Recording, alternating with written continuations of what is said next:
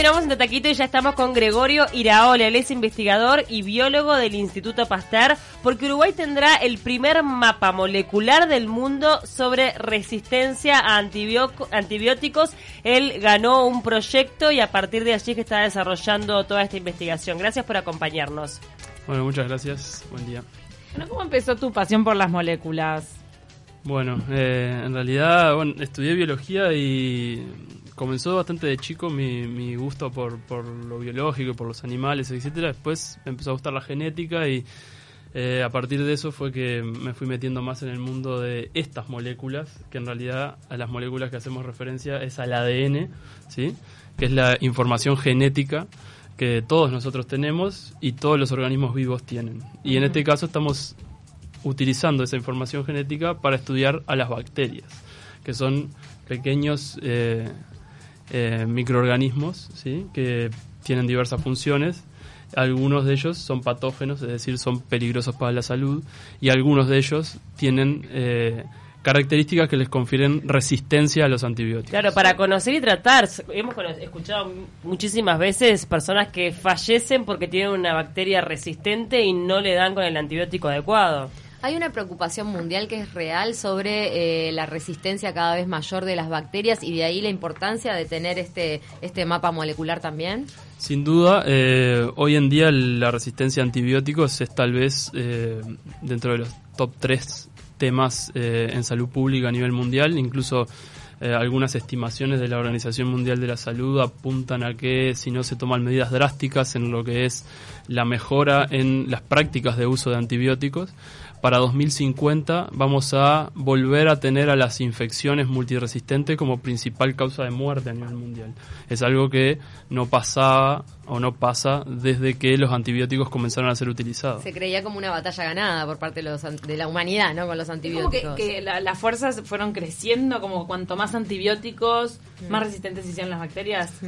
Es algo así, sí, porque de hecho las bacterias eh, tienen una particularidad, es que pueden cambiar y adaptarse muy rápidamente entonces, cuando uno las trata con algo, como un antibiótico, ellas tienen la capacidad de rápidamente adquirir resistencia a y pasarse esa información, ¿no? Y pasarse esa información genética de una bacteria a otra también muy fácilmente. Entonces, si tenemos situaciones en las que los antibióticos no son administrados de forma correcta, es decir, cuándo deben ser administrados y para los casos de cuándo mm. deben ser administrados, por ejemplo, tomar antibióticos porque sí, sin, sin la receta de un médico, eh, eso genera que haya contacto de bacterias con esos antibióticos y se favorezca la aparición de resistencia, lo que luego causa que aparezcan más, más infecciones que son muy difíciles de tratar y también con el antibiótico es fundamental hacerlo durante el periodo que te lo indican, ¿no? Eso de no interrumpir, que te lo dejan clarísimo. Aunque te sientas bien, seguí tomando el antibiótico durante 8 días, 10 días. ¿Por qué es eso? Para que la gente lo entienda. Exacto. Eh, eso es muy importante. Bueno, yo no soy médico, pero eh, hay que hacer lo que dicen los médicos cuando nos recetan un antibiótico y respetar esos, eh, esos periodos de,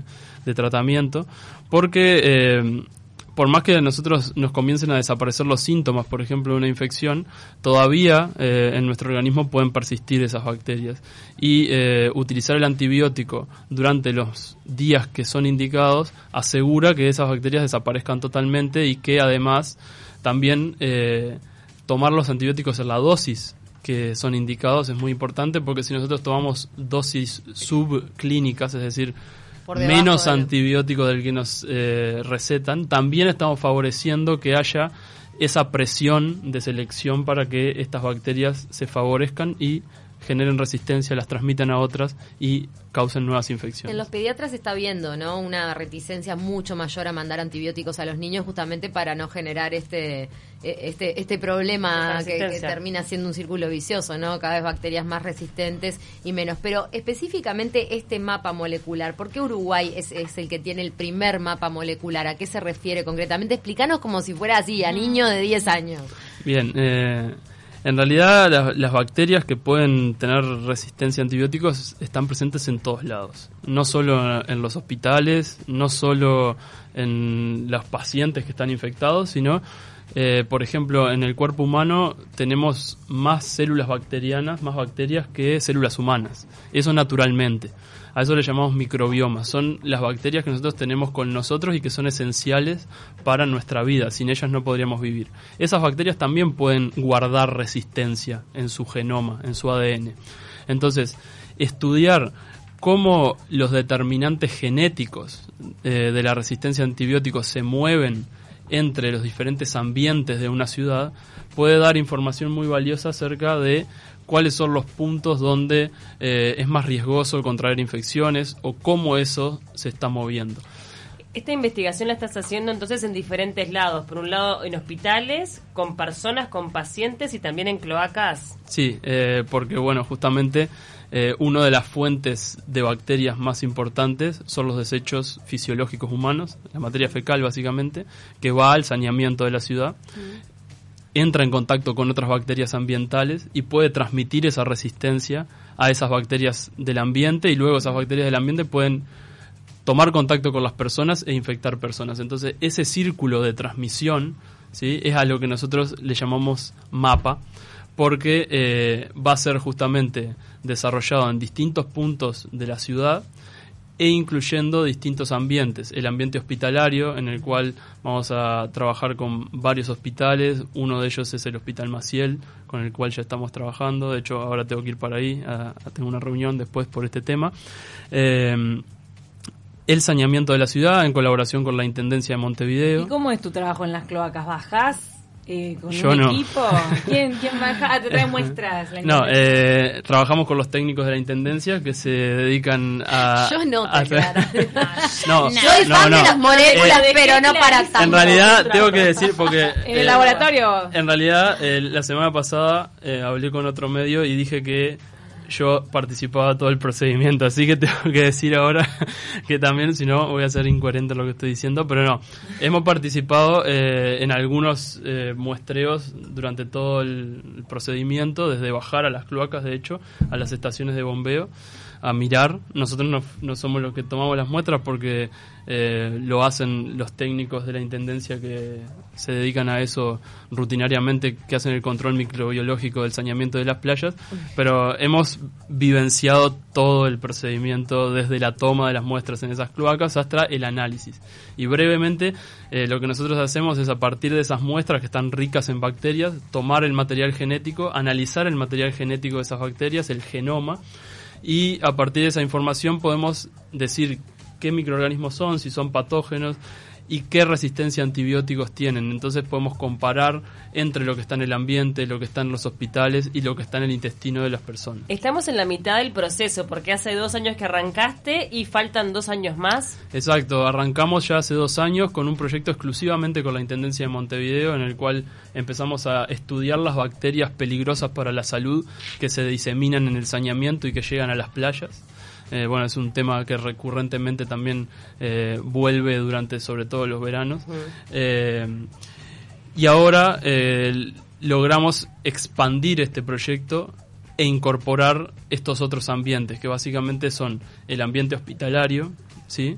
y eh, el intestino de personas saludables de la población de Montevideo. Entonces, también podemos ver qué es lo que naturalmente las personas están eliminando hacia el ambiente en cuanto a bacterias y resistencia a antibióticos. Y esto a nivel mundial, eh, ¿cómo va a ser tenido en cuenta? ¿Hay este tipo de estudios en otros lados? ¿Es eh, de vanguardia? Eh, sí, nosotros participamos de un consorcio internacional que tiene como objetivo estudiar las bacterias que circulan en las ciudades del mundo. Pueden ¿sí? ser diferentes las bacterias de acá que las de otros lados. Pueden ser, cada ciudad tiene su perfil bacteriano propio. De hecho, se pueden, sabiendo qué bacterias hay en una determinada superficie de una ciudad, se puede identificar la ciudad.